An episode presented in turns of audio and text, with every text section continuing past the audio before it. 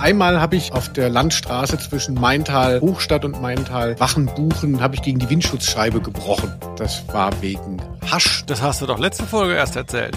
Das hast du aber rausgeschnitten. Ach so, stimmt. Und sofort kommt er zurück, erzähl's doch mal. Genial.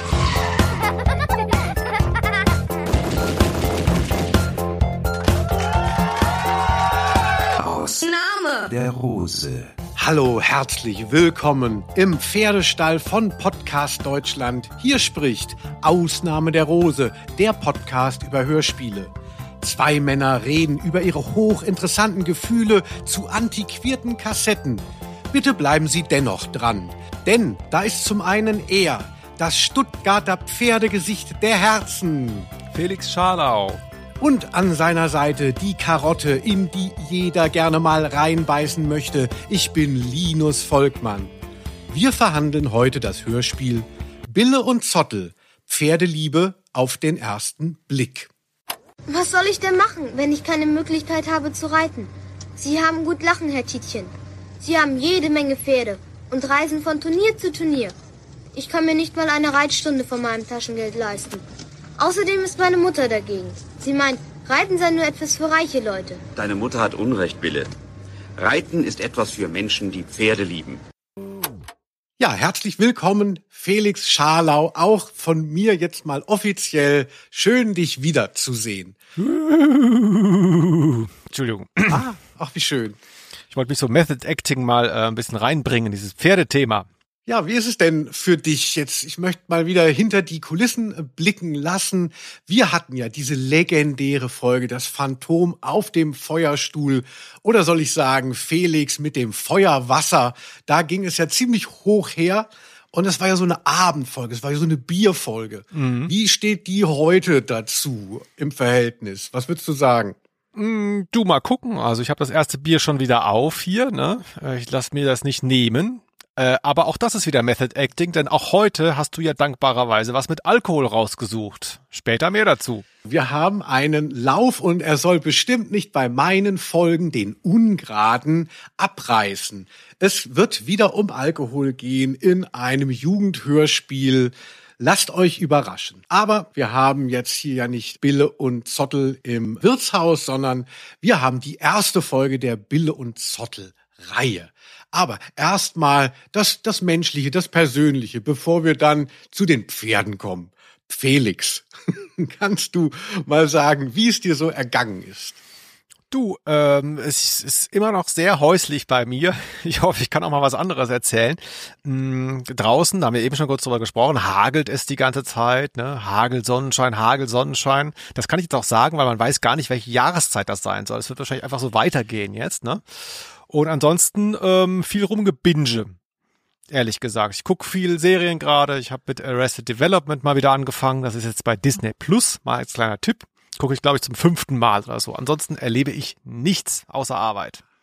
Ah, there's always money in the banana stand. Genau. Felix. Gestern gesehen die Folge. Das ist äh, Staffel 1, Folge 2.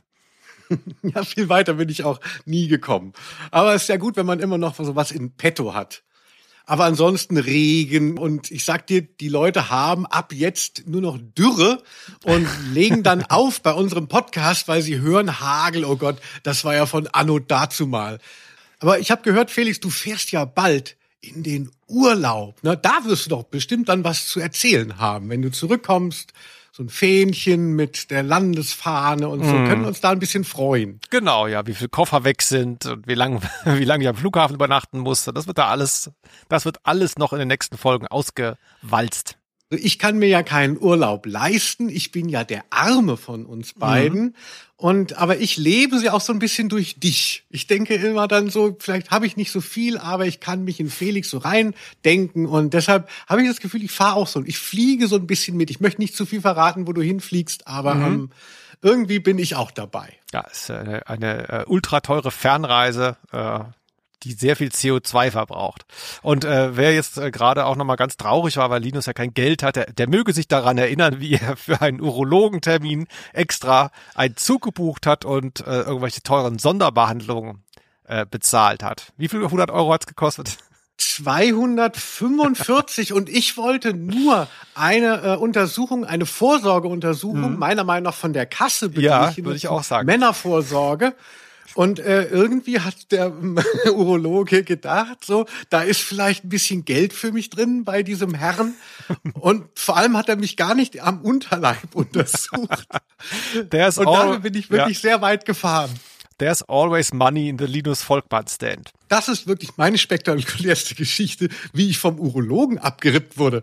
Also ähm, wenn man jetzt irgendwie, was weiß ich, seine Jacke am Hauptbahnhof nachts abgeben muss, da sagt man blöd, aber das verstehe ich noch. Aber hier, nun gut, immer etwas Neues. Felix, soll ich noch ein bisschen was erzählen? Ich war letztens in Berlin und habe einen Live-Podcast gemacht. Das sollte ja, liebe Fans, eigentlich dachten wir wir können einen ähm, Ausnahme der Rose Podcast machen in Berlin. Aber Felix hat so ein paar Tage vorher dann gesagt, nee, ich habe doch keine Lust.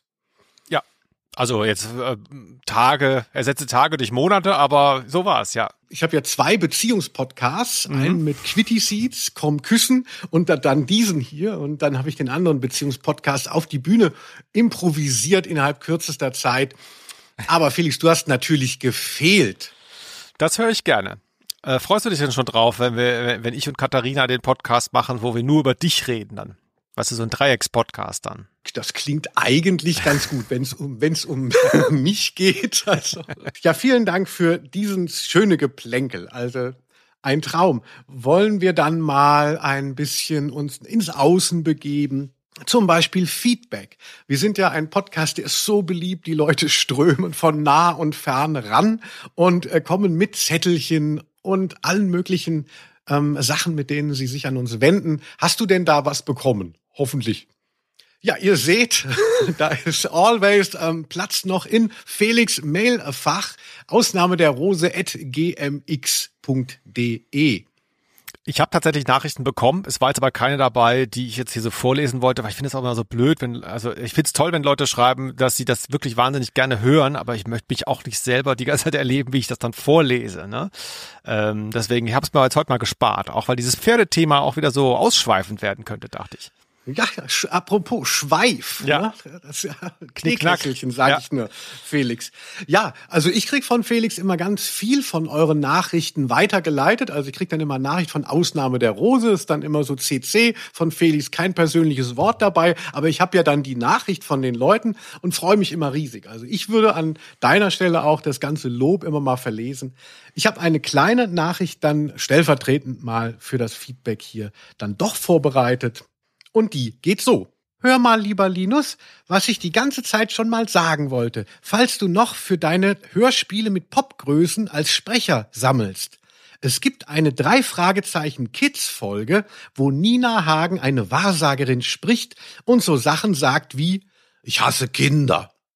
Ich fand das damals ganz lustig. Viele Grüße, Anne Otto.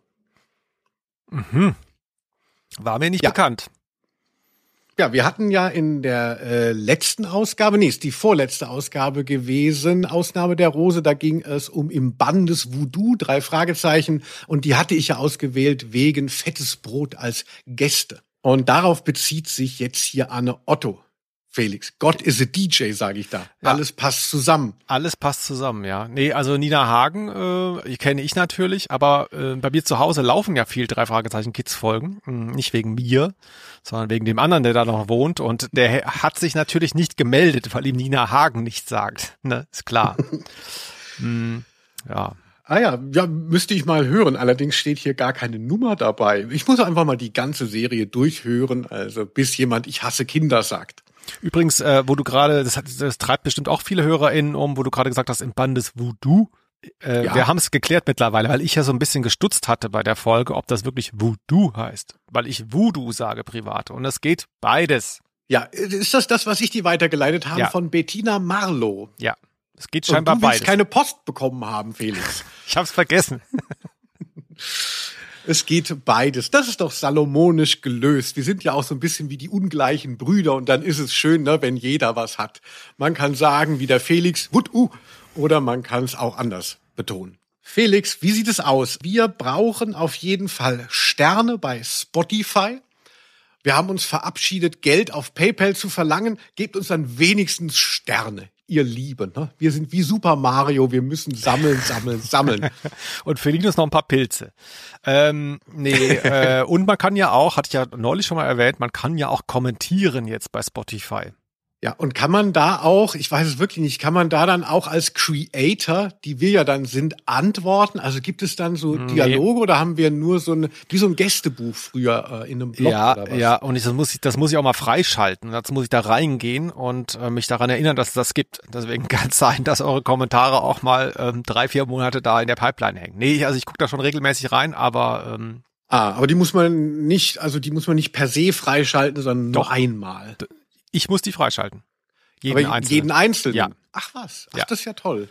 Ja, sonst gucke ich da rein nach sechs Monaten und dann haben die ganzen äh, von den verfeindeten Podcasts, die ganzen Assis haben dann da drunter gepostet, ey, ihr seid so scheiße, hier da ähm, Ah, mhm. Folge 17, habt den kleinen Fehler gemacht, fickt euch. so, ne, kann man sich ja vorstellen.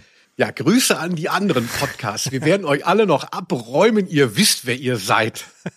Ja, mir geht es so, äh, ich betreibe ja unseren ähm, Podcast-Player, also Podigy. Das ist, wenn man einen Podcast macht, dann äh, lädt man dann das ja nicht überall hoch und äh, ruft bei Spotify an, sondern man hat da so einen Anbieter, das kostet Geld. Da stellt man seine Folge hoch und dann wird sie da äh, vertrieben auf alle Streaming-Plattformen. Und bei Podigy muss ich auch dann irgendwie Kommentare immer freigeben, die sich da äh, über, die sich da sammeln, weil das ist halt auch eine Seite, ein Player. Und das 90 Prozent der Sachen lösche ich da, weil da kennen einen die Leute scheinbar nicht so persönlich wie vielleicht oder kommen nicht so persönlich an einen ran wie bei Instagram oder sonst wo. Und da sind dann die ganzen negativen Sachen. Das schicke ich dir immer nicht, Felix. Gut. Weil ich weiß, du bist sensibel. Bin sehr sensibel, ja, ist auch wirklich besser so. Also, Sterne für den sensiblen Felix und es geht los. Wäre deine blöde Nuckelpinne gleich angesprungen, wäre uns das nicht passiert. Und wärst du nicht so verrückt darauf, morgens um fünf schon heimlich in den Pferdestall zu gehen, brauchte ich mich jetzt nicht anmeckern zu lassen. Ja, Felix, wir haben es, wenn man mal so ganz klassisch bipolar denken möchte, eine weiblich konnotierte Serie vor uns aus den 70er Jahren. Also Felix, pack den Penis weg. Jetzt geht es um unsere Empfindungen und um Tiere. Also wie hast du denn auf die Pferdewelt und diese vermeintliche Mädchenwelt, die damit zusammenhängt, ge geblickt als Junge? Früher jetzt meinst du in meiner Kindheit? Hm, Genau, also vielleicht dann auch noch heute, aber wie hast du das so erlebt? Es ist ja so ein Antagonismus. Man kriegt ja einmal rosa-hellblau-Falle heißt es ja. Die Jungs kriegen eben Soldaten, Figürchen und äh, Big Jim angeboten und die Mädchen irgendwie Gefühle rosa und Barbie und Pferde. Wie hast du das empfunden? Ja, ja, also wahrscheinlich würden jetzt äh, 70 Prozent der Männer sagen, äh, bei mir war das natürlich anders, ich habe mit allem gespielt, aber es wäre einfach eine Lüge. Ich glaube, es stimmt tatsächlich nicht, dass ich das gemacht hätte. Mm, Ich habe ja zwei ältere Brüder, deswegen so viel Pferde hatten wir einfach gar nicht im Haus. Ich habe vielleicht diese Welt gar nicht so richtig wahrgenommen, jetzt jenseits von äh, irgendwie Kindergartenfreundinnen oder so. Ich kann mich jetzt nicht dran erinnern, dass es mich groß gestört hätte oder dass ich eine Aversion gegen Pferde gehabt hätte und nur mit ähm, He-Man-Figuren gespielt hätte, aber ähm, es war jetzt auch nicht so, dass alles egal war. Heute sehe ich bei Kindern, dass das zum Glück ähm, weitestgehend sich aufgelöst zu haben scheint. Zumindest bei dem kleinen Kreis von Kindern, den ich erlebe. Äh, da ist das relativ austauschbar. Da funktioniert zum Beispiel auch diese Hörspielzuschreibung nicht so. Zum Beispiel die drei Ausrufezeichen werden von Jungs gehört. Ähm, ja, das sind alles so Sachen. Erlebe ich jetzt zumindest. Ach was, ach ich dachte, das wäre heutzutage von den Firmen äh, schlimmer denn je. Also Sicherlich, ja. Ja, nee, das kann schon sein. Ich sag ja, das ist möglicherweise wirklich ein, ein falscher Ausschnitt der Realität, ähm, aber ähm, mir kommt so vor, als würde es gehen. Ah ja, das äh, macht doch Mut, denn Felix ist ja auch eine Art Vater, kann man ja auch sagen, und Ja. er kennt sich da bestimmt besser aus als ich. Äh, Ich habe mal ähm, so im, im Supermarkt so entdeckt Capri-Sonne Feentrunk und dachte so, oh, es ist so geil, ich freute mich riesig. Und dann irgendwie so ein paar äh, Male später habe ich gesehen, daneben ist dann so Capri Sonne, oder das heißt ja Capri Sun heutzutage. Ne? Also Capri Sonne ist schon so ein Boomer-Begriff. also Capri Sun, so Monster Kids oder so. Und dann habe ich natürlich auch verstanden, das ist natürlich geschlechtlich separiert. Also die Mädchen kriegen die Fee und die Jungs die äh, kleinen Monster. Ach du lieber Gott. Ich dachte jetzt, du hättest nicht kaufen dürfen, dürfen hier Ka äh, Capri Sun Fee. So, nein, das ist, das dürfen sie nicht. Nicht in meinem Laden. Sie Schwein. Aber ansonsten habe ich das tatsächlich auch, äh, glaube ich, so ähnlich wie du durchlebt. Also ich durfte als Kind nicht so was Martialisches sein an Karneval. Ich hatte dann immer Angst im Gemeindehaus vor den vor den größeren Jungs mit ihren ähm, Pistolen und dieser ganzen Knallerei, diesem martialischen. Und ich musste dann immer so Zauberer sein oder Robin Hood war dann noch mhm. so was. Ich war ja auch eher so ein etwas linkisches, hinfälliges Kind, aber ich wollte schon dann irgendwie auch zu den Jungs gehören und fand es halt eben sehr schwer. Und ich hatte auch Monchichis, mit denen habe ich früher sehr viel gespielt. Aber irgendwann hat sich das dann tatsächlich in so eine Faszination auch für so Actionfiguren überführt. Und dann war ich eigentlich in dieser vermeintlich beziehungsweise realen Jungs-Sache einfach drinnen. Hm. Und hab äh, die dann erst verlassen, als ich so in der Pubertät war und versucht habe, irgendwie was auszuprobieren, mich auszutesten oder eben auch solche äh, solche, solche Zuschreibungen zu brechen, also diese ganze männlichen Dinge. Und ich wollte dann gucken, was es noch gibt. Aber äh, lange Zeit dachte ich auch so, so Pferdekassetten, Barbie, da habe ich, da habe ich bestimmt die Nase gerümpft dann als Kind. Aber willst du mir sagen, willst du mir sagen, Linus, dass es heute um ein Pferd geht in diesem Hörspiel oder wie kommst du drauf? Oh, habe ich das noch gar nicht gesagt. Bille und Zottel. Zottel ist ein Pferd, das stimmt natürlich nicht. Es ist ein Zirkuspony ein ausgemustertes. War das schon die Fangfrage? War das schon das Quiz? nee, das weiß ich natürlich. Also, ähm, aber ich würde ähm, Pony unter das Oberthema Pferd subsumieren. Liebe Ponys, entschuldigt, wenn euch das zu wenig differenziert ist. Felix, und dementsprechend, diese Folge, die wir heute besprechen, ist die erste Folge Bille und Zottel und es gibt sie leider, soll man leider sagen, ist relativ egal, es gibt sie nur auf YouTube. YouTube und ähm, da gibt es sie mehrfach, deshalb denke ich, werdet ihr keine Probleme haben, sie zu hören. Sie heißt Pferdeliebe auf den ersten Blick. Und hier kommt der Klappentext. Uh. Bille liebt Pferde über alles. Um mit ihnen zusammen zu sein, hilft sie heimlich gegen den Willen ihrer Mutter im Pferdestall des erfolgreichen Springreiters Tietjen mit. Nach einem Unfall lernt Bille Herrn Tietjen endlich näher kennen. Als er ihr vorschlägt, Pflegerin für das verwahrloste Zirkuspony Zottel zu werden, ist sie das glücklichste Mädchen der Welt.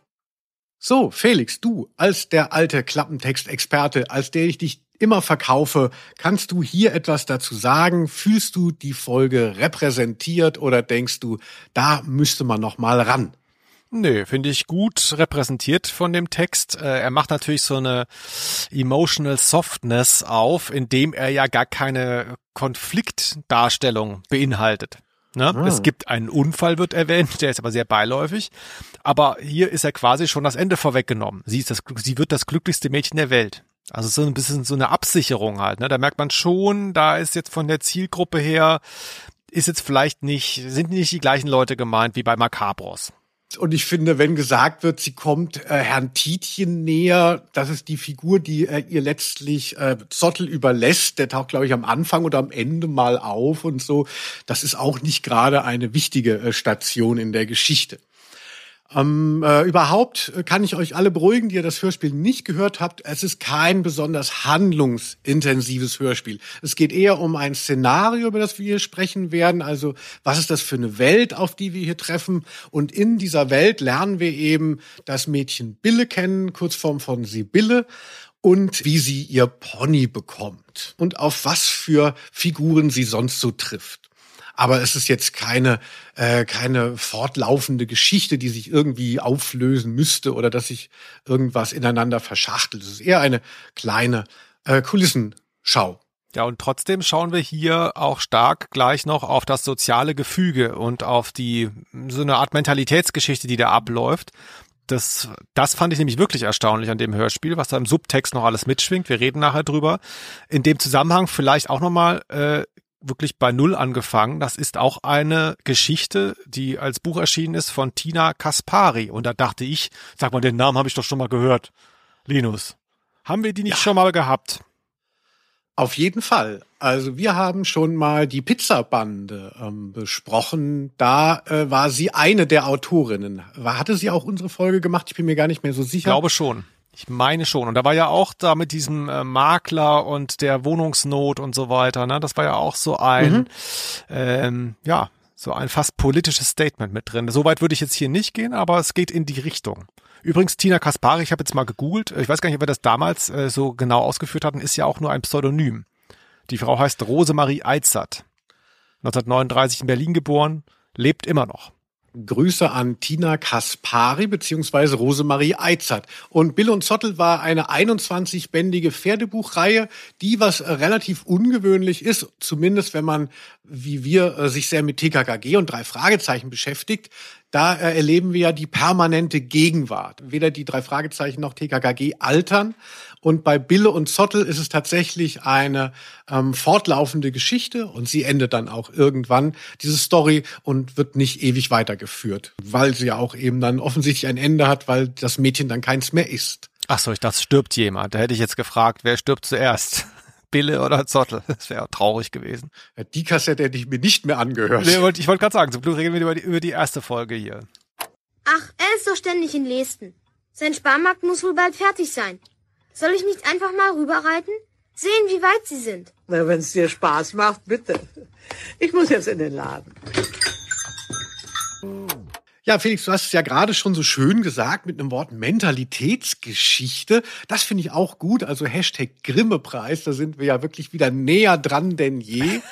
ähm, denn das sind ja auch so die Sachen, über die wir jetzt sprechen wollen. Also wir wollen jetzt nicht so genau ähm, ablaufen, was in diesem Hörspiel gerade äh, passiert, sondern was, was, was wird einem da für eine Welt präsentiert? 70er Jahre, wie sieht es da aus? Also ähm, ein wichtiges Thema ist dabei ja, neben der Klassenfrage, die tatsächlich auch gestellt wird, ist so das Thema Dorf. Dorf ist mir aufgefallen, ist auch so in der modernen Literatur, ist es immer wieder ein Thema, ist immer wieder wahnsinnig identitätsstiftend so, dass sich so Dorfkinder über diese äh, Stationen, die jeder kennt, dann so verständigen können, dann auch so, wenn sie auch schon lange vielleicht äh, draußen sind. Also weißt du, das kleine Unterstandhäuschen, mhm. wo der Bus kommt und dieses Gefühl, wenn du eben da abends nicht mehr über die Waldstrecke nach Hause kommst. Also all solche Sachen, die in der Stadt eben nicht zu finden sind.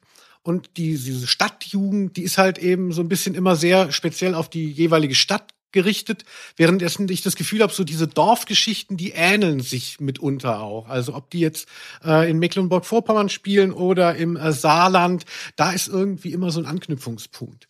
Wie ist denn da so deine Herangehensweise, Felix, oder deine Herkunft? Ja. Bist du denn mehr so Stadt oder mehr so Dorf?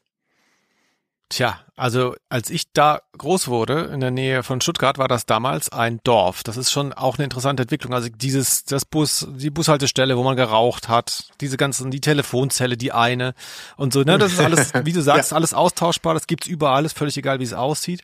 Hm, da ist es nur total interessant, das hat sich total gewandelt in den letzten Jahrzehnten. Also das, wo ich herkomme, ist kein mhm. Dorf mehr. Da ist jetzt die Stadtbahn verlängert worden, die Grundstückspreise sind explodiert. Das ist eine der teuersten ähm, Grundstücksgegenden Deutschlands, ich glaube in den Top 15. Ähm, total irre. Und jetzt auch dieses Dorfthema. Äh, ich ich fange mal anders an. Ich bin ja gerne jemand, der auch die besondere andere Meinung hat, ja. Aber ich stelle natürlich, wie jeder normale Mensch, immer wieder fest, das Kollektiv denkt genauso wie ich. Was ich sagen will ist, seit Corona ging es auch mir so wie Millionen anderer, die in der Stadt wohnen, dass ich dachte, ich halte es nicht mehr aus. Das ist total entwertet, dieses Konstrukt Stadt hier, ne? Alles hat zu und so. Ähm, ich muss raus an die Natur, ich möchte wegziehen. Ne? Und das treibt ja ganz viele Leute um. Und das ist bei mir auch immer noch so ein Gedanke in meinem Kopf drin. Also ich habe jetzt tatsächlich mh, hm, wieder totale Sehnsucht nach so Landleben. Auch wenn ich weiß, dass ich es gar nicht aushalten würde. Aber es treibt mich tatsächlich sehr um.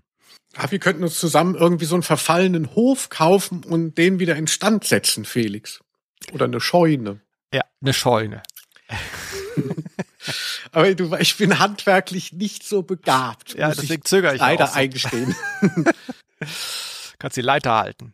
Nee, aber ist ja hier, ist ja hier letztlich, letztlich auch so, ne? Auch für mich jetzt speziell dieses, dieses norddeutsche Dorf. Vielleicht willst du dazu mal was sagen. Das ist ja recht konkret verortet hier. Genau, also es ist ja eben nicht so wie die Millionenstadt von TKKG, die so stellvertretend für eine Großstadt sein soll, damit sich natürlich jeder damit halbwegs identifizieren kann, sondern hier wird ganz konkret auf Schleswig-Holstein referiert. Also wir bekommen auch ein paar Begriffe, die offensichtlich mehr aus dem Norddeutschen, fast aus dem Plattdeutschen kommen. Und es ist so, äh, ja, also bisschen Regionalhistorie hat man auch schon gleich mit drinnen. Für so ein Hörspiel der Prägung, wie wir sie sonst haben, sehr ungewöhnlich. Also weil normalerweise ist es ja eher so, dass man versucht, etwas diffuser zu bleiben, um eben nicht zu, um keine Identifikation auszuschließen. Und hier wird es so, so streng nach Norddeutschland gesetzt. Aber mir fehlt da überhaupt nichts, beziehungsweise ich denke dann nicht so, ach, Dadurch ist ja jetzt das so festgelegt, sondern ich finde es sehr spannend. Felix, wie hast du Schleswig-Holstein hier ähm, wahrgenommen?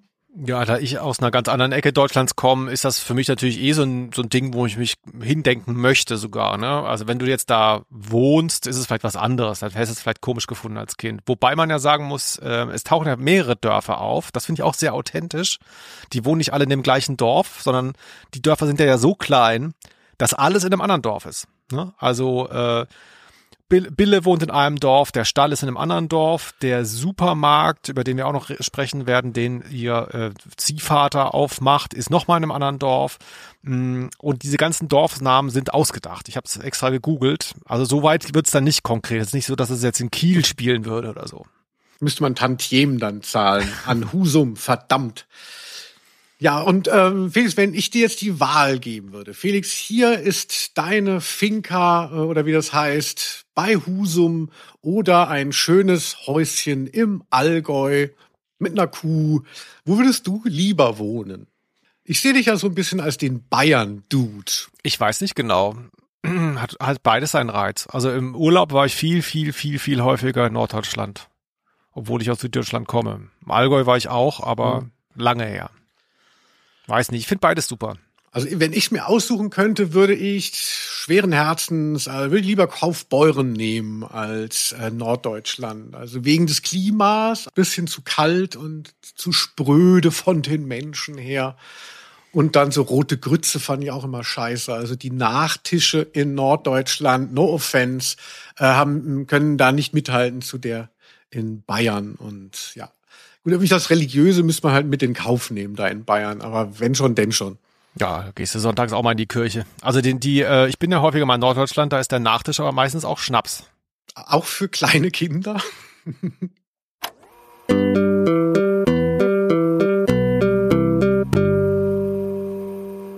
Felix, ich habe ja gesagt, zu der Region gehören ja auch Dialektidiome, die da auftauchen. Und zwar wird die Mutter konsequent genannt Mutsch. Mhm. Ne? Also hm, da möchte ich jetzt auch mal wissen, weil durch diesen Podcast lerne ich dich ja auch erstmal so richtig kennen. Wie äh, hast du deine Mutter genannt und wie hat deine Mutter dich genannt? Da gibt's keine Auffälligkeiten. Mama Felix. Mhm, Frau Scharlau. nee, ich habe äh, so Kosenamen kann ich mich nicht dran erinnern, dass es das bei uns gab. Da sind die Menschen aber auch sehr unterschiedlich und ich bin da auch tolerant, auch wenn das, was ich gleich sagen werde, nicht sehr tolerant klingt. Haha, sehr gut. Ich habe immer so ein bisschen Probleme, wenn Kinder die Vornamen ihrer Eltern sagen. Das gibt's ja in manchen Familien. Ich weiß nicht, ob das lokale, ob das eine lokale Prägung ist oder ob das einfach so random passiert. Ich weiß, dass bei einem Schulfreund das auch so war, dass der seinen Vater mit Vornamen genannt hat. Ich finde das total schräg. Ähm, aber kann jeder machen, wie er will. Ähm, ich finde es aber toll, wenn das nicht passiert, weil ähm, es gibt halt nur eine, wenn man ein Kind hat, gibt es nur eine Person auf der Welt, die zum Beispiel Papa sagen kann. Ja, und wenn das dann nicht passiert, fände ich schade. Also ich finde es find's schön, dass es mir anders widerfährt. Hey Felix, oh. Felix, mach mal, mach mal die Playstation an. Also ich habe auch mal gehört, dass gerade eben das Mama aus feministischer Perspektive in der Kritik steht, weil es die Person dann halt nur in ihrer Funktion benennt und die dann ja oft auch sehr also wenn wenn es dann halt nicht so paritätische äh, Eltern sind, sondern dann ist dann hier Mama, äh, dann nennt der Vater dann am besten noch seine Frau Mutti Und dann ähm, ist es dann vielleicht auch emanzipatorischer Akt zu sagen, so ich möchte aber meinen Vornamen haben, möchte nicht mehr nur die Funktion hier in der Familie als Namen haben.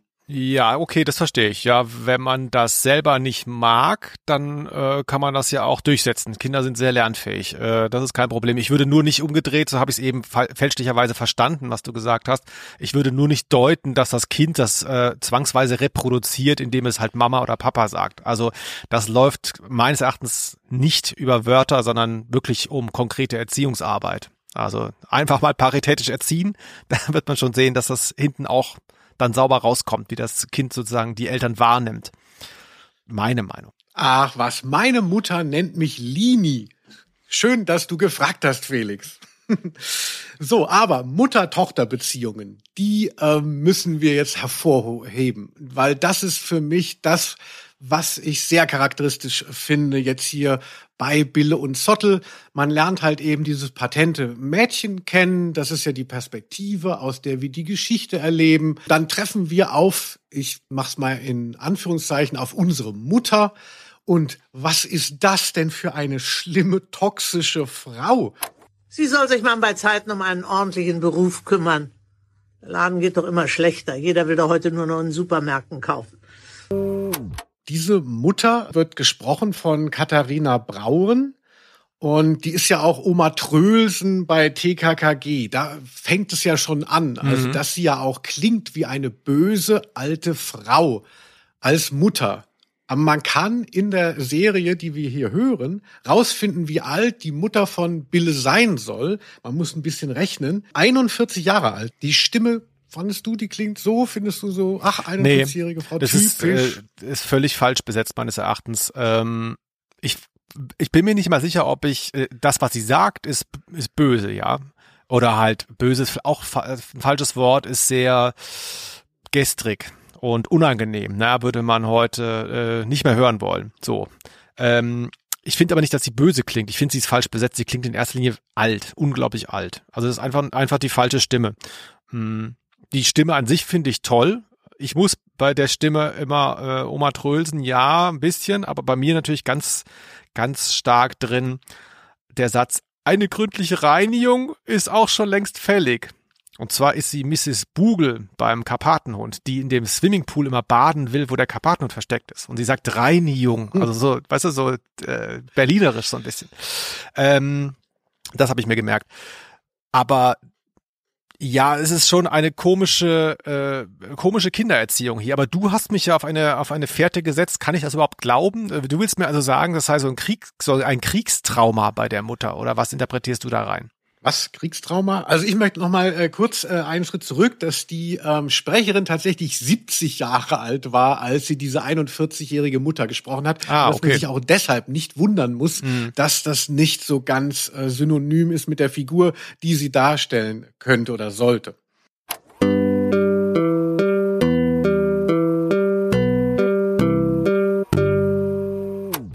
Was ich eben meinte, ist, äh, ob die sozusagen ob die Mutter irgendeinen Krieg, wenn das in den 70ern spielt und die ist 40 oder soll 40 sein, ja? Ja. Ob, ob die quasi so eine, ähm, du weißt schon, so eine Kindheit äh, äh in Nazi-Deutschland erlebt hat, als Vertriebene vielleicht sogar, ne? so eine typische BRD-Biografie von so jemandem in dem Alter und dass sie jetzt quasi für ihr Kind das Beste will und ähm, schaffe, schaffe, Häusle baue, lass die blöden Pferde. Also ist das sozusagen ihr Antrieb, da ihr Kind so anzuspornen. Darum geht's ja hier, dass sie ihrem Kind die ganze Zeit sagt, sie soll jetzt machen, machen, machen? Ah, jetzt habe ich es verstanden. Ja, ich glaube schon, dass das der Generationenkonflikt ist, der in dieser Zeit ja auch herrschte. Also wir sind ja auch in den Zeiten der 68er, wo eben diese Kriegsgeneration den Kindern irgendwie ein besseres Leben wirtschaftlich ermöglichen will, aber genauso auch diese ganzen Kriegssachen äh, unter den Teppich kehrt. Also diese ganze Schuld und das, darüber wird nicht gesprochen. Und das ist eben so ein Konflikt. Und ich glaube auch, dass es möglich ist, dass die Mutter von Bille eine ähm, Vertriebene ist. Also es sind ja sehr viele Familien damals eben gerade auch in Schleswig-Holstein untergekommen, die aus den Ostgebieten geflohen sind, aus den deutschen beziehungsweise den besetzten Ostgebieten. Und ähm, die hatten es da auch nicht so leicht. Also hat man immer gehört, dass natürlich dann die alteingesessenen Holsteiner hatten ja auch was zu verteidigen und dann kommen da die ganzen vermeintlichen Bittsteller. Das ist ja heute nicht anders äh, von der Mentalität und äh, dementsprechend kann man auch, glaube ich, da so ein bisschen was spüren, weil wir hören, dass äh, die Mutter nicht aus reichen Verhältnissen kommt und klar ist, dass sie nicht äh, auf Rosen gebettet ist. Und da passt es natürlich auch, dass sie der Tochter auch sehr viel Feuer unter dem Hintern machen will, damit das bloß alles so funktioniert, damit dieses bessere Leben sich auch fortsetzt und das Kind sich nicht hier irgendwie selbst verwirklicht oder sonst wie, also mit zwölf Jahren. Es gibt ja auch eine andere Figur, Karlchen, das ist eben ein anderer Junge, der wird gepriesen als tüchtiger Junge, nicht so ein Langschläfer wie du. Und mhm. dann soll sich die Zwölfjährige schon um Job bemühen. Das ist aber auch die, ähm, die Falle, in die man leicht tappt, wenn man äh, genervt ist bei der Erziehungsarbeit, dass, äh, dass man dazu ja. neigt, äh, Kinder, die man nicht gut kennt, die sich natürlich wahnsinnig gut benehmen, auch immer wenn sie zu Besuch sind, dass man die so idealisiert. Ne? Ach, der ist aber höflich und dann sagt das eigene Kind so, nein, überhaupt nicht, der gibt sich hier zehn Sekunden Mühe, so, ne? Also hier ist ja die Geschichte, sie denkt, er sei so fleißig und würde so früh aufstehen, denn er mhm. hat ja äh, schon ähm, Bille vom Stall abgeholt, morgens um fünf. Ich weiß nicht, ob Pferde da aufstehen, aber sie haben schon Stallarbeit gemacht. Bille ist hinten ins Haus geklettert, hat so getan, als würde sie noch schlafen. Ne? Deswegen, sie hat ja in, ja. das ist ja der, das ist ja der, der Hohn bei der Geschichte. Sie arbeitet ja schon seit fünf Uhr morgens. Ja, und wer sieht es mal wieder nicht? Die undankbare Mutter, die nur das Beste will und dadurch auch eine Kluft zwischen sich und das Kind schiebt, das Kind dazu bringt, dass es lügt. Ja, das ist wahrscheinlich gar nicht so bewusst eingebaut, aber ähm, also ich finde, man solidarisiert sich sehr mit der Hauptfigur und hatte auch eben das Gefühl, sie muss sich nicht nur emanzipieren, weil sie äh, erwachsen wird, sondern sie muss sich auch von dieser Übermutter emanzipieren. Und dafür hat sie jetzt dann eben auch das Pferd, das sie gleich kennen wird. Ansonsten ähm, habe ich mir noch hier notiert, Felix, dass die Mutter sagt, Reiten ist nur was für reiche Leute. Und dann gibt es ja den Mäzen, Tietjen, den haben mhm. wir schon im Klappentext gehört. Der sagt, Reiten ist etwas für Menschen, die Pferde lieben. Und da fand ich auch, dass es eben so diese Klassenfrage. Also es ist ganz klar, dass die äh, Mutter erkennt, dass Reiten mit Besitz zusammenhängt und dass man das nicht so einfach haben kann. Und dann gibt es eben den Mäzen, der so, oh, so lustwandelnd sagt hier, ach, na ja, die Menschen sollen die Pferde lieben, weil er sich seine eigenen Privilegien gar nicht bewusst ja. wird. Ja, da ist man, ich wollte gerade sagen, da ist man nämlich wieder sehr stark auf der Seite der Mutter, ne? Also die einfach die Realität mehr im Blick hat, ne? Es geht ja hier auch dann eben darum, Zottel kommt ja eben auch ins Game, weil dieser Tietjen sagt, äh, gefragt wird, kannst du das Pferd hier noch aufnehmen? Du musst es aber, ist auch, wird auch explizit mit genannt, du musst es aber füttern, also das bezahlen. Ja. Und da geht er nicht mal drauf ein, so selbstverständlich ist das, dass er sich das leisten kann. Ne? Das ist ja schon auch krass einfach. Und insofern, insofern hat die Mutter an der Stelle auf jeden Fall recht. Das ist natürlich kann man sich kein Pferd leisten. Also hier sind auch wieder top aktuelle Sachen drin. Also einmal eben Check Your Privileges. Das hätte dem äh, Herrn Titin gut zu Gesicht gestanden. Andererseits ist er ja schon dann so, dass er das äh, Pferd auch weiter äh, schenkt und dafür ja nichts will direkt, sondern ihr auch ähm, Reitstunden gibt. Das wiederum würde ich sagen, ist so ein bisschen Rich Guilt, wie man mhm. heutzutage sagen würde. Also, dass man sich irgendwie schuldig fühlt aufgrund der Möglichkeiten, die man hat. Aber in dem äh, Sinne ist es nichts Negatives eigentlich, sollen die Reichen sich doch ruhig ein bisschen schuldig fühlen, beziehungsweise dementsprechend Sachen machen, die anderen zugutekommen, äh, statt einfach nur weiter äh, Leerverkäufe oder so auf Leerverkäufe wetten. Oder ist es auch schon wieder so Querdenkermäßig, wenn man die, wenn man die Börse hasst? Es ist auch schon so kurz vor Antisemitismus, also diese Position. Aber ähm, so möchte ich sie nicht verstanden wissen. Aber trotzdem, wer mit Leerverkäufen, wer auf Leerverkäufe wettet, sollte sich mal hinterfragen, ob er nicht wenigstens mal ein Pony an ein armes Kind von Vertriebenen schenken könnte. Ja, schickt eine Mail an Ausnahme der Rose.gmx.de, wenn ihr uns erklären könnt, was Leerverkäufe eigentlich sind. ich weiß es nur so ungefähr.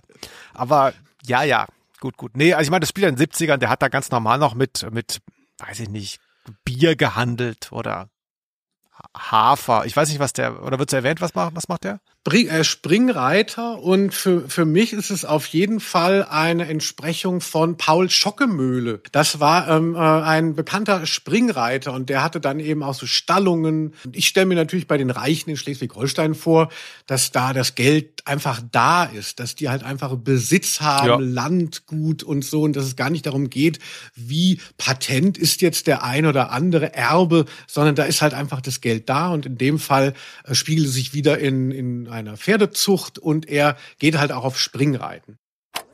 Ein kleiner Wanderzirkus, der traurigste Lumpenhaufen, der mir je zu Gesicht gekommen ist. Ein paar Kilometer von hier haben sie Station gemacht.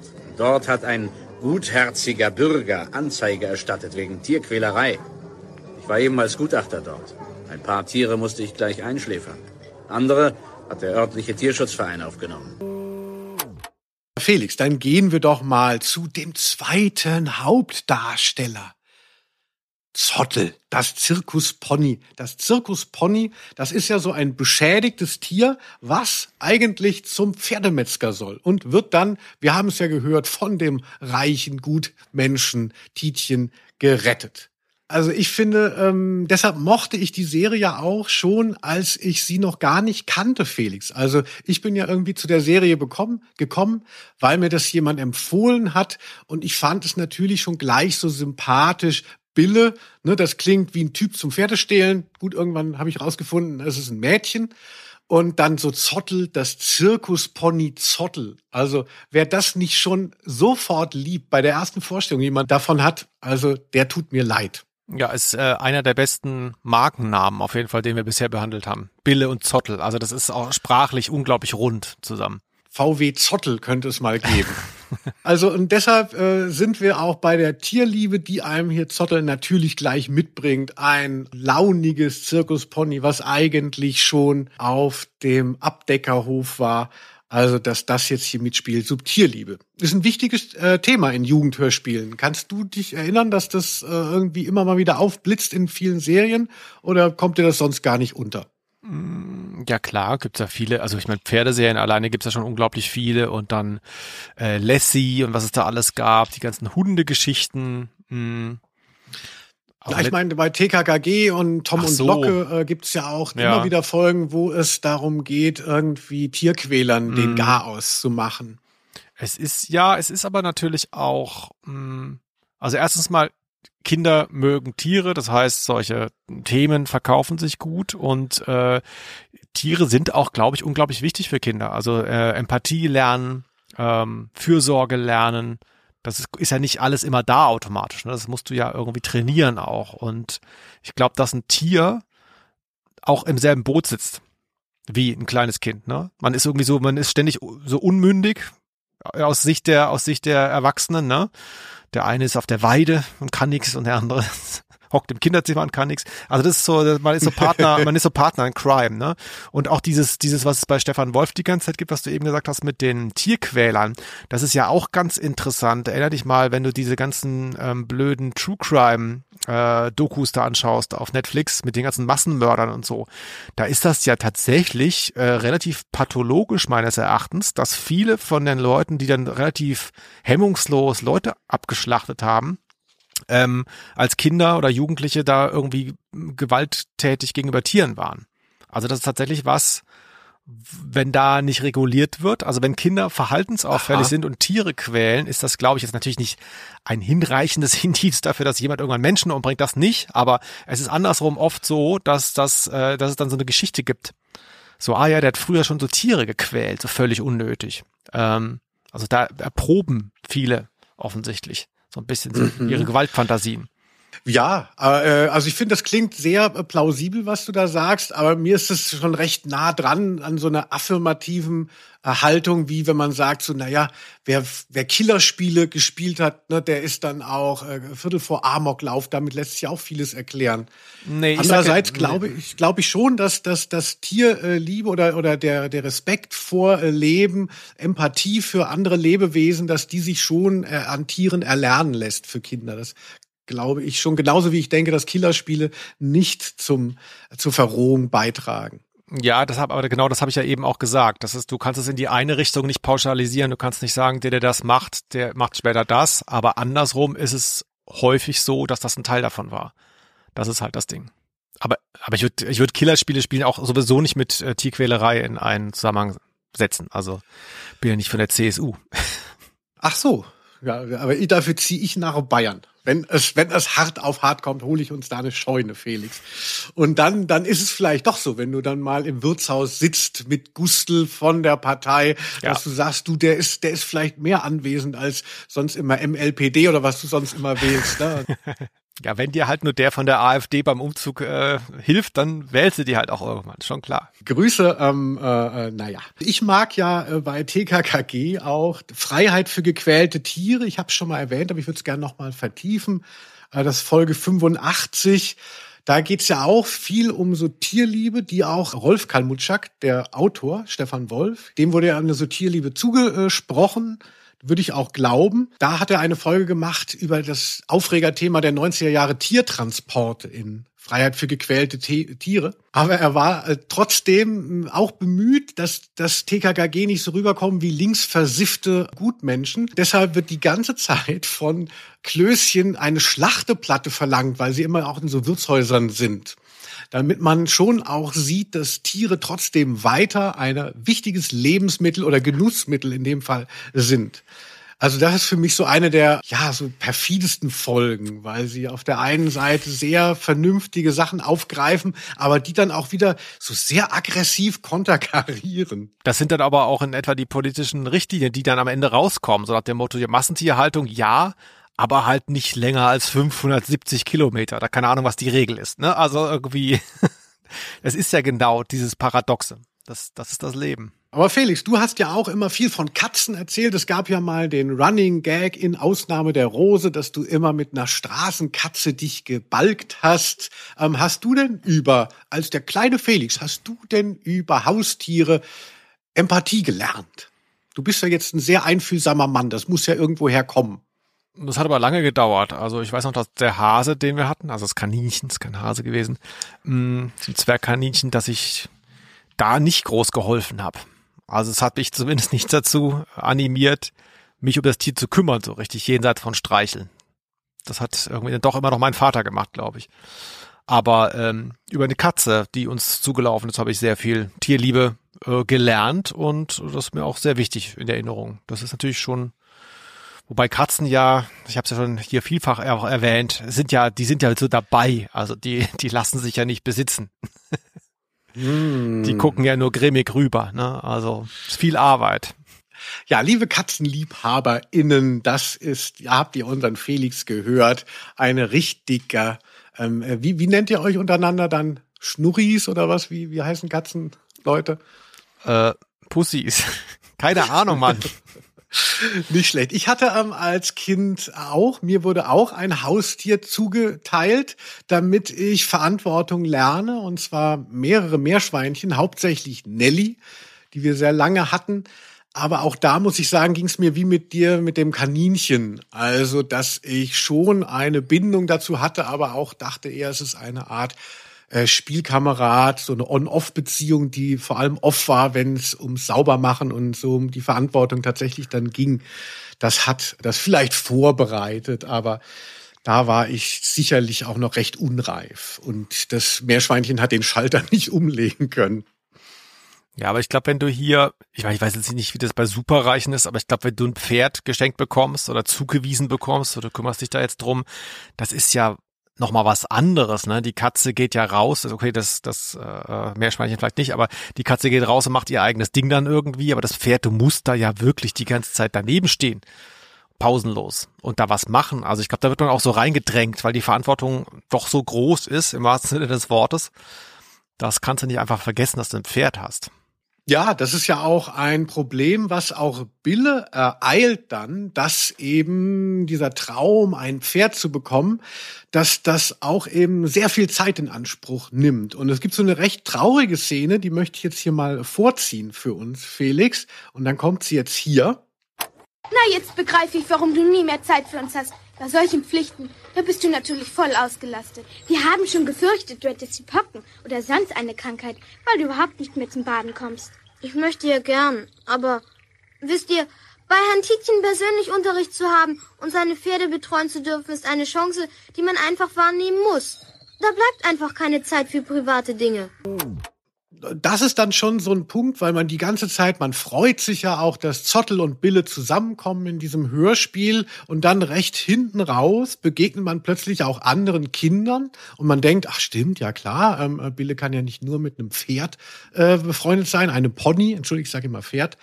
Und ähm, dann merkt man so, dass die anderen Kinder sie äh, doch ein Stück weit auch ablehnen also vielleicht eben auch hier wieder ein bisschen Herkunft, also weiß man natürlich nicht, aber auf jeden Fall, weil sie so für was brennt, weil sie halt eine Leidenschaft hat und deshalb weniger Zeit hat, wird sie dann von den anderen sozusagen geschnitten schon. Das tat mir sehr leid. Wie hast du das erlebt? Ist wahrscheinlich auch in der Realität so, ne? Ich weiß nicht genau. Das unterscheidet mhm. sich dann auch nicht von einem anderen Hobby, was so extensiv äh, gemacht werden muss, ne? Also irgendwie, keine Ahnung, Hochleistungssport, ähm, irgendein Instrument auf hohem Level, so, das ist halt so. Ne? Heute erst recht, wo die Kinder ja noch so lange in der Schule sind, da ist ja gar nicht mehr viel Zeit. Da hast du quasi die, die Wahl Freunde oder Hobby. Ne? Wenn das jetzt so, also klar, wenn, wenn Hobby jetzt Lesen ist oder sowas, das ist ja kein Problem, aber wenn das jetzt wirklich sowas ist, was du drei, vier Mal die Woche machen musst, da hast du keine Zeit mehr.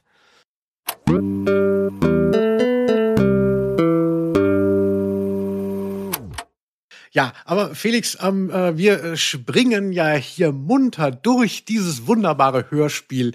Deshalb möchte ich jetzt auch mal zu einem Punkt kommen, der dich immer so begeistert.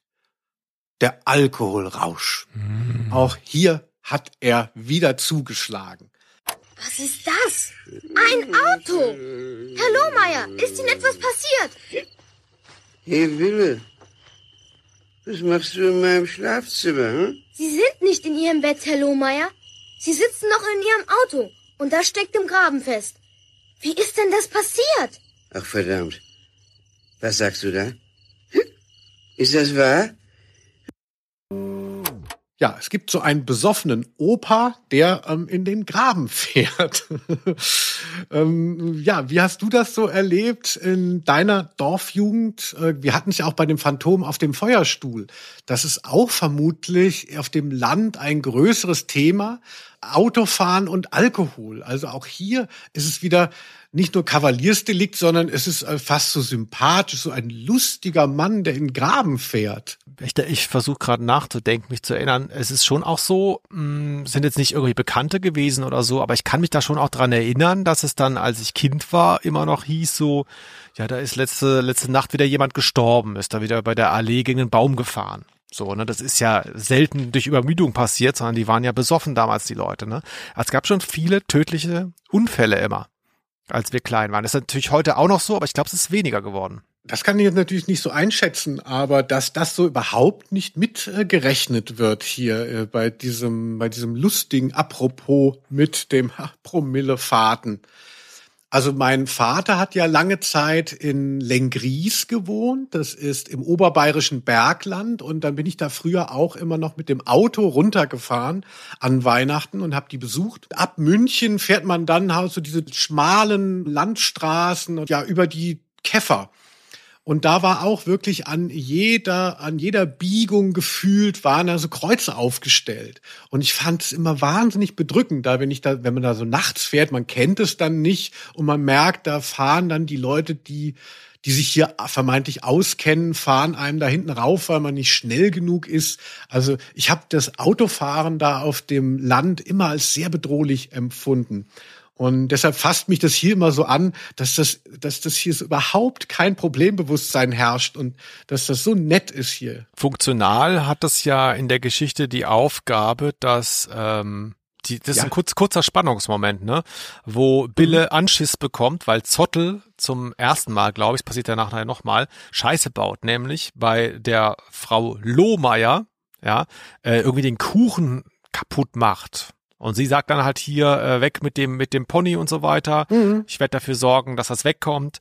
Und der Mann, Herr Lohmeier, ist eben der, den wir eben gehört haben, der da im Graben landet, besoffen. Und dadurch, weil er ein schlechtes Gewissen hat vor seiner Frau und äh, Bille ihm da hilft, kann sie das dann gerade biegen. Also das ist quasi so funktional, hat das eine äh, wichtige Bedeutung. Aber klar, es wird so normalisiert natürlich wieder. Ja, ist halt ganz normal besoffen gefahren. Fertig. Genau, also das ist wie beim Phantom auf dem Feuerstuhl. Es ist nicht Teil äh, der der Geschichte. Also nee, mhm. es, ist, es ist einfach nur ein Accessoire der Geschichte, das überhaupt keine Rolle spielt für irgendeinen äh, negativen Verlauf. Und man muss sagen, dass tatsächlich Zottel zieht ja das Auto von dem lustigen Betrunkenen aus dem Graben. Also mhm. kein Wunder, dass er ihm dankbar ist.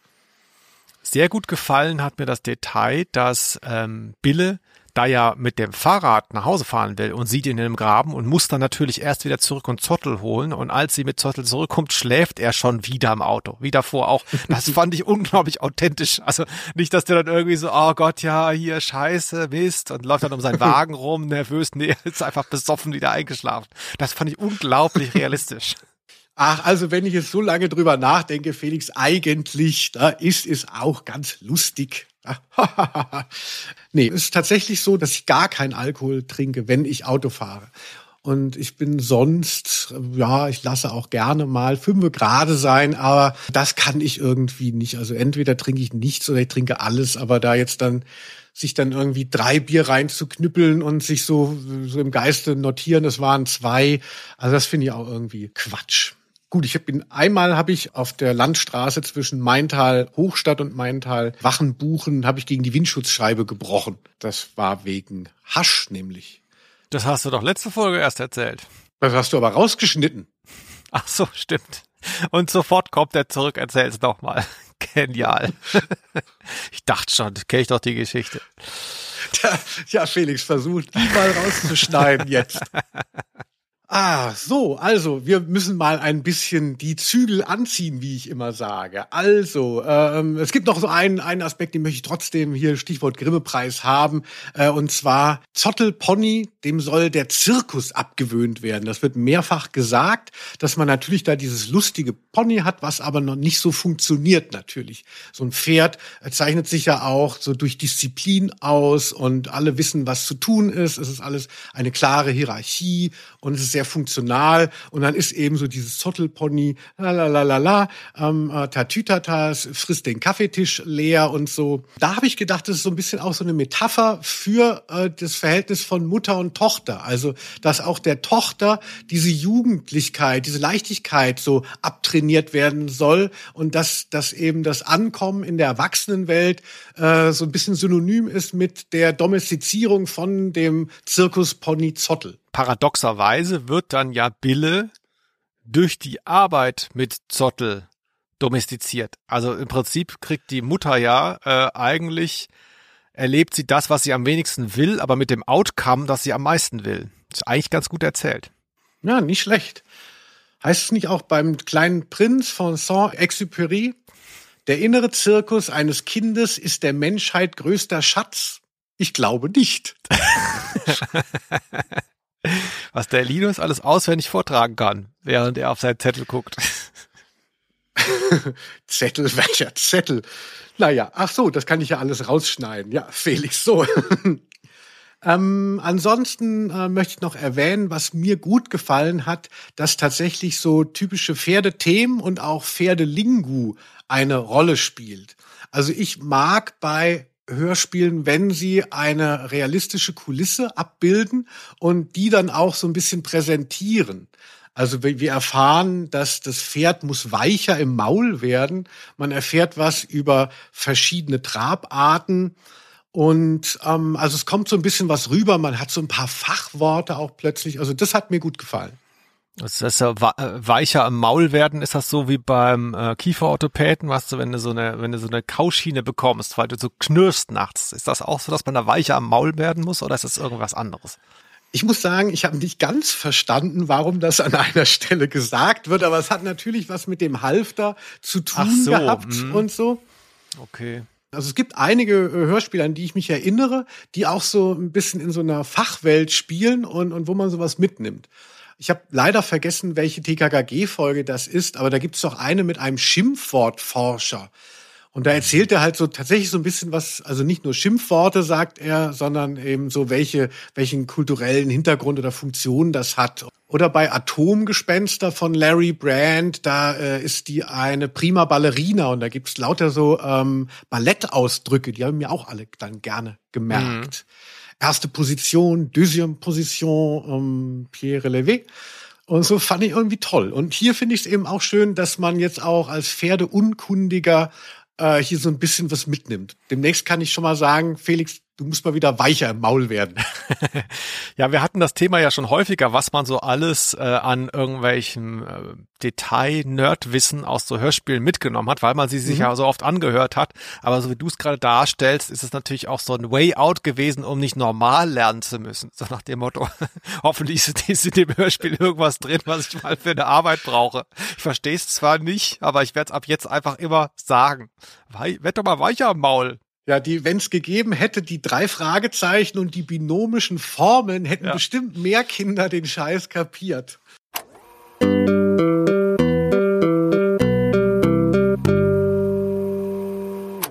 Felix, dann sind wir ja schon recht weit gediehen. Wir müssten aber noch mal ein paar SprecherInnen hervorheben, weil Vielleicht hat der eine oder andere die Serie Bill und Zottel nicht so auf dem Schirm, aber sie ist wahnsinnig hochkarätig besetzt. Es fängt äh, an mit dem obligatorischen Oliver Rohrbeck.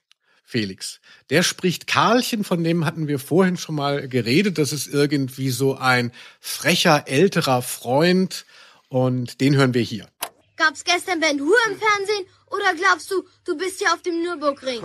Wenn du noch mal sowas mit Zottel machst, dann schmeiß ich dir den Stahlbesen ins Kreuz. Oh, du tust ja gerade, als gehörte er dir. Ein ehemaliges Zirkuspferd ist noch ganz andere Sachen gewöhnt. Oliver Rohrbeck, Felix, ist der dir ein Begriff? ja, interessant finde ich, er, er bietet, also korrigier mich, aber er bietet gar nichts an, einfach, oder? Also er redet einfach. Na, du könntest jetzt da irgendwie so ein bisschen mehr, ich kenne zum Beispiel Oliver Rohrbeck, höre ich jetzt häufiger als den Trainer bei den Teufelskickern, immer wenn ich an dem Zimmer mhm. vorbeilaufe. Und da hat er schon eine andere Art zu reden, weil er halt da erwachsener ist im Vergleich zu dem restlichen Cast. Aber jetzt hier, das ist einfach nur so Oliver Rohrbeck. Ich lese das jetzt mal vor als Distanz zu seiner großen Rolle Justus Jonas, finde ich, merkt man ja schon, dass er hier so frech ist und eben jetzt nicht so der, der Bedachte, der das alles so lenkt, sondern einfach nur so ein bisschen tump und so, ey, wie sieht's aus, ich will Motorrad fahren. Also, ja, okay.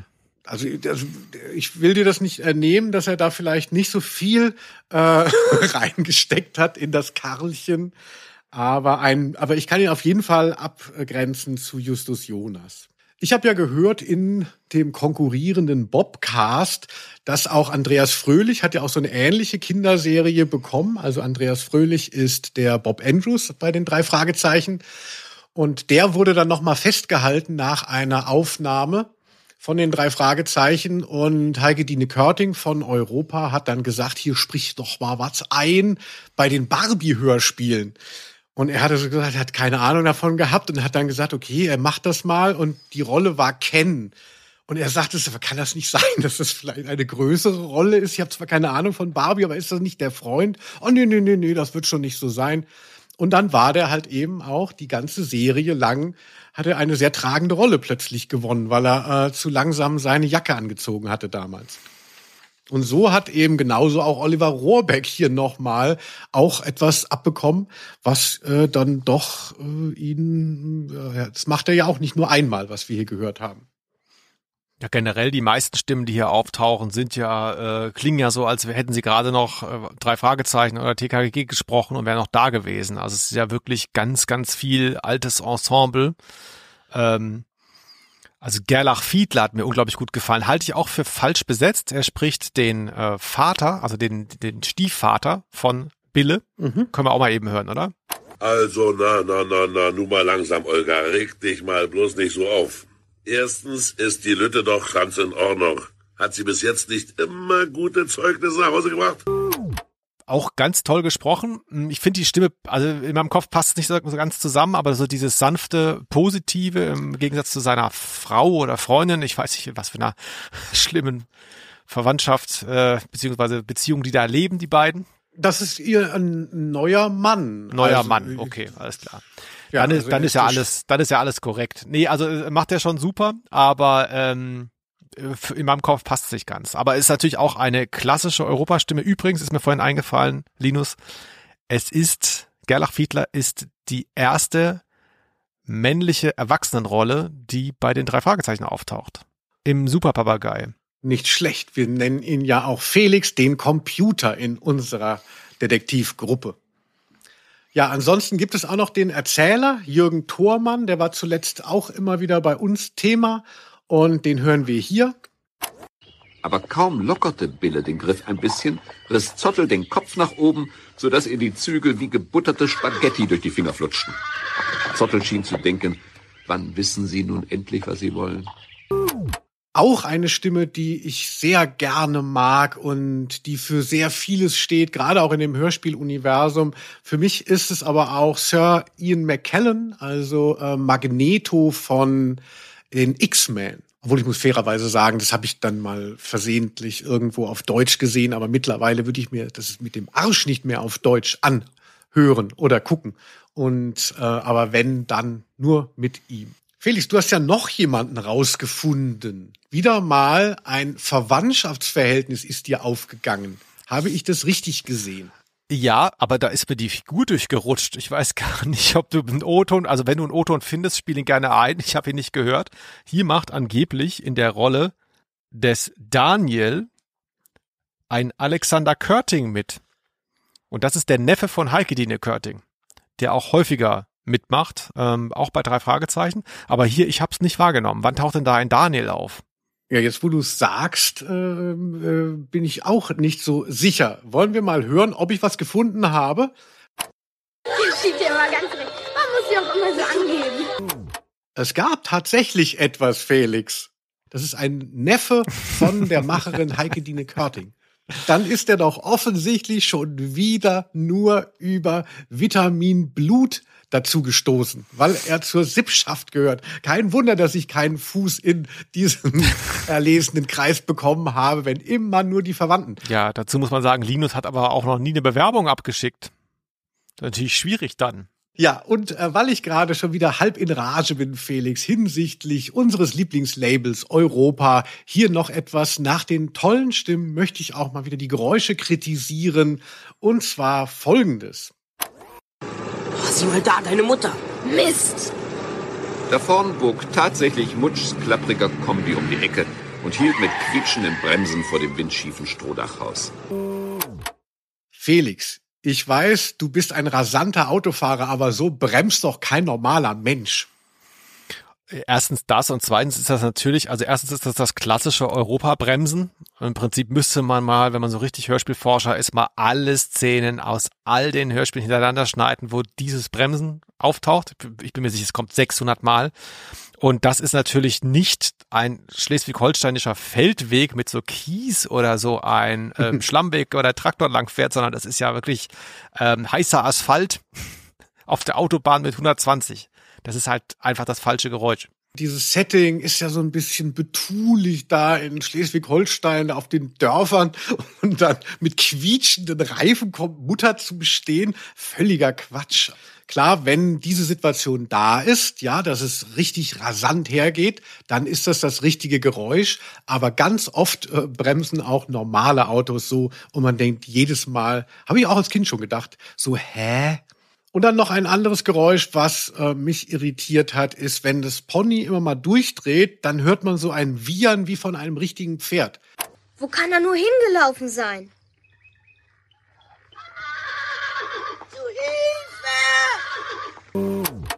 Ich habe mich jetzt mal so schlau gemacht. Äh, es ist schon so, dass Ponys auch eine Art Wiehern zu bieten haben.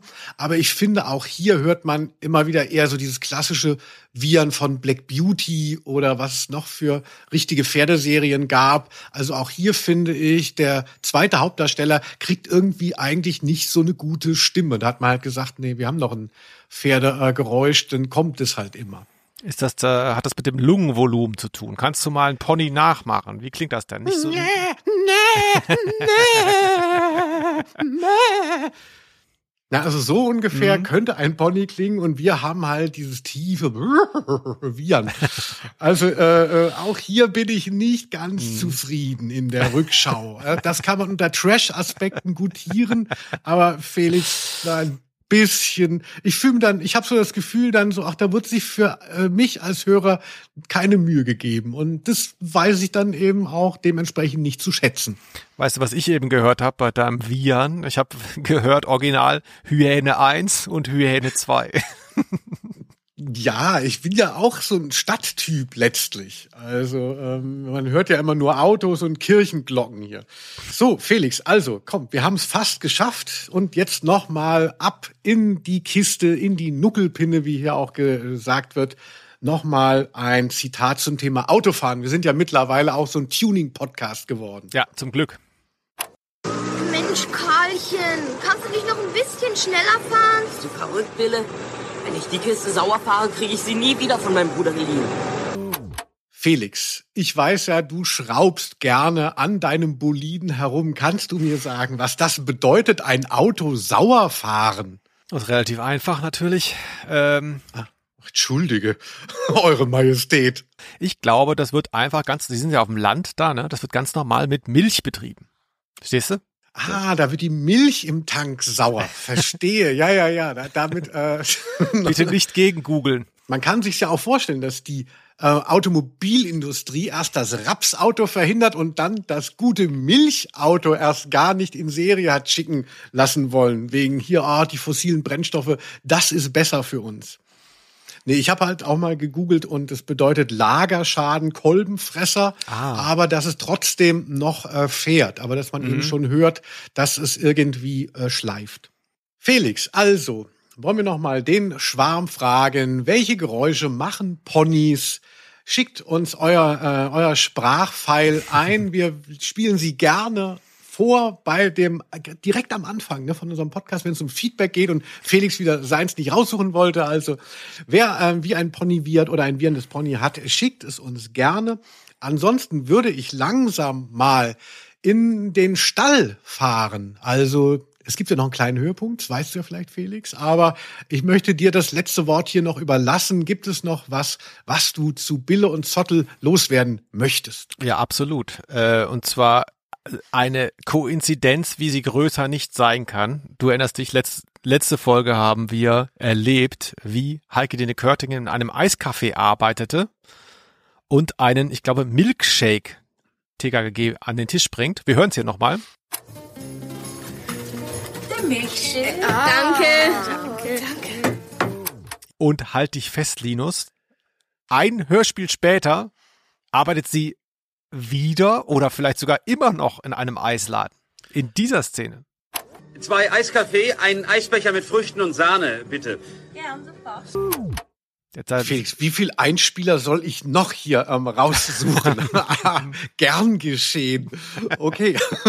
Könntest du auch einfach mal etwas dazu erzählen? Dann habe ich nicht so viel Arbeit. Ja, das ist jetzt äh, der Hinweis, den ich geben kann, ist, wenn Heike Dine Körting in dieser Rolle der Eisverkäuferin in dem gleichen Eisladen arbeitet wie in der letzten Folge, dann wäre das die Erklärung, dass die Millionenstadt aus TKG ja doch Hamburg sein muss.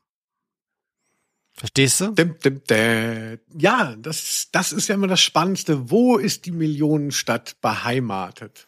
Und was ich sagen möchte, findet jemand da draußen noch ein anderes Beispiel, wo Heike Dine Körting eine Eisverkäuferin gesprochen hat im Europa-Universum? Vielleicht können wir da so ein Special mal machen. Sehr gut. Wir wollen auch fördern und fordern, ist unsere Devise bei Ausnahme der Rose, der Podcast über Hörspiele, Eiskaffee und äh, Ponyvian. Bitte merkt euch das. So, Felix. Vielen Dank nochmal für diesen aufwendigen ähm, Abschluss. Aber hey, jetzt ist es durch. Jetzt kommen wir zu dem Quiz. Ich habe es vorher extra noch nicht erwähnt, damit es jetzt die neuen HörerInnen wie der Blitz trifft. Was? Jetzt kommt noch ein Highlight? Ja. Neue, neue Hörerin, lol. Ich denke, dass äh, viele PferdeliebhaberInnen hier einsteigen und sagen so, ach, jetzt ach so. gucken wir uns uns mal an. Genau. Okay. Felix, also das Quiz, ähm, äh, ich kann euch anderen, euch Neuen das auch nochmal so erklären. Wir stellen uns immer eine Frage am Ende des Hörspiels, je nachdem, dem, wer das Hörspiel eingebracht hat. Das war heute eine Folge, die ich mir ausgewählt habe. Und deshalb werde ich versuchen, meinen Felix, den guten alten Gaul, das Zirkuspony der Herzen auf das Glatteis zu führen.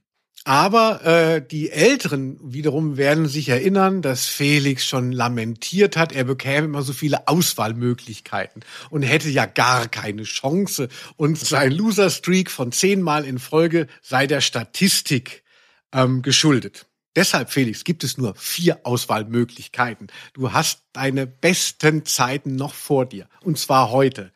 Enttäusch uns nicht, gib alles. Felix, ich weiß ja, dass du Tina Kasparis Rein nicht gelesen, sondern verschlungen hast. Pizzabande, ein Schloss für unsere Pferde, das Internat am Genfersee, alles steht bei Felix im Schrank, weil er ist Tina Kaspari Ultra. Aber Felix, was du vielleicht nicht weißt, ist, dass Tina Kaspari was ja, wir haben es ja gehört, eigentlich auch nur ein Pseudonym ist, aber ihr absolut prominentestes. Sie hat noch ein weiteres Pseudonym, das heißt Claudia Jonas. Und mit diesem hat sie eine weitere, sehr erfolgreiche Reihe am Start. Und deshalb möchte ich dich bitten zu sagen, welche das ist. Ich gebe dir keine Antwortmöglichkeiten, damit deine Chancen unendlich quasi sind. Nein, ich gebe dir vier Möglichkeiten, wie diese Reihe von Claudia Jonas alias Tina Kaspari alias Rosemarie Eizert. Wie ging das Satz weiter? Punkt. Wir haben, genau. Rosemar, alias Rosemarie Eizert. Punkt. Felix, also, ist es das Internat Wespennest? Ist es das Internat Honigdiebe? Ist es das Internat Bienenstock? Oder das Internat Wilde Hummeln. Du siehst, es ist alles ein Wortfeld, offensichtlich ein bisschen insektuös, wie ich mal sagen möchte. Insektuös. Ach, ich bin schon ganz albern heute. Entschuldige, Felix. Mhm. Internat, Wespennest, Honigdiebe, Bienenstocke, wilde Hummeln. Hast du es jetzt googeln können in der nee. Zeit? Ich bitte dich zu einer Antwort zu kommen oder äh, lass uns an deinem Lösungsweg teilhaben. Dafür gibt's einen halben Punkt vielleicht. Du bist ja voll hier, wer wird millionärmäßig drauf? Ich glaube, so laufen nämlich die Telefonate mit den Kandidaten vorher ab, dass also so RedakteurInnen dann die ganze Zeit sagen, und jetzt zum zehnten Mal, sie dürfen nicht einfach antworten, sie müssen noch so laut denken. Ich habe aber nichts zu denken, weil das ja voll die Schrottfrage ist. Einfach nur hier random Vielen Dank, Felix, schon mal dafür. Nein, das ist jetzt nicht so eine spielerische Frage. Weißt du, was ich meine? Wenn ich keinen Anhaltspunkt habe, dann kann ich quasi nur nach dem gehen, wie es so klingt. Also Internat Wespennest, Honigdiebe, Blumenstock, nee, Bienenstock. Ich kann meine eigene Schrift nicht lesen. Wilde Hummeln. Das, das Internat oder Internat? Internat. Aha. Aha. Siehst du? Na, jetzt kannst du doch ein bisschen knobeln. Ja, ja. Weil das Internat Wilde Hummeln klingt beschissen. Internat Wilde Hummeln klingt sehr gut. Deswegen nehme ich Antwort D. Oh. Beinahe richtig, Felix. Beinahe richtig. Es ist Internat Wespennest. Ach, das war mir zu banal. Ja, ich finde auch, man stellt sich natürlich dann so ein Mädcheninternat vor und so wilde Hummeln, Bienen, Honigdiebe, okay, aber Wespen finde ich schon sehr ähm, abfällig. Es ist halt so, äh, klar, Wespennest und Bienenstock sind natürlich die logischsten und genau deswegen wollte ich es nicht nehmen, weil ich dachte, es sei was Verrücktes, aber du hast mal wieder was völlig. Ist ja, ist ja eigentlich jetzt kein ungewöhnlicher Name, weißt du? Ja, ja, klar. Deswegen. Also, ey, ach, ihr seid so nette Mädchen, ihr ist wie ein Wespennest bei euch hier in unserem schönen Schlafsaal. Nee, ich muss tatsächlich sagen, ähm, ich hatte mir dieses Quiz so aufgeschrieben, natürlich im Vorfeld. Ich bereite das immer lang und breit vor und habe mir das dann nicht mehr hab, hab mir das dann nicht mehr angeschaut, der, das Skript und habe es vorhin ausgedruckt und habe gedacht so was war es jetzt nochmal? es war Bienenstock, ne? Ich guck gar nicht mehr nach. Und da hatte ich eben vorhin noch kurz Zeit und habe gedacht, jetzt guck da lieber nochmal nach. Am Ende stimmt es nicht. Und habe selber total gestaunt, dass es Wespennest war. Ich hätte es, also ich hatte es innerhalb von vier Tagen völlig vergessen wieder. Deshalb ähm, äh, auch keine Schande, dass du es nicht gewusst hast. Das heißt aber, äh, es gibt eine Minimalchance, dass wilde Hummeln vielleicht doch richtig ist, falls du nochmal falsch geguckt hast. Das ist immer so. Ein bisschen ähm, Zufall ist im Leben nicht auszuschließen, Felix. In diesem Sinne, ich hoffe, es hat dir Spaß gemacht, dieser kleine Ausritt nach Schleswig-Holstein. Ja, mh, hat mir tatsächlich Spaß gemacht, auch weil äh, das Cover ja auch so schön ist. Wollte ich die ganze Zeit sagen, ich habe vergessen. Ist egal, guckt's euch nochmal an. Ihr seht's ja auch auf euren Endgeräten, hier ganz klein zumindest. Ihr könnt's ja nochmal googeln. Finde ich sehr schön gemalt. Vielen Dank. Ich habe es ja nicht gemacht, aber äh, ich nehme die Props trotzdem an. Felix, es war mir eine Freude, mit dir hier Geschäfte zu machen und bin Schön gespannt, wär's. was du, Ja. was du uns nächste in, in zwei Wochen kredenzen wirst. Ich äh, weiß es wirklich noch nicht, ähm, aber ich habe eine ich hab ne Tendenz und das wird na, überraschend jetzt vielleicht nicht, aber wir kommen endlich mal wieder von Europa weg, wie mir übrigens auch geschrieben wurde. Wir sollen endlich mit Europa aufhören. Das mache ich beim nächsten Mal. Ja, aber jetzt erstmal viel Spaß in deinem Urlaub, Felix. Oh, Den hast schön. du dir verdient. Dankeschön. Bis zum nächsten Mal. Ich freue mich aufs Allgäu. Tschüss, danke fürs Zuhören.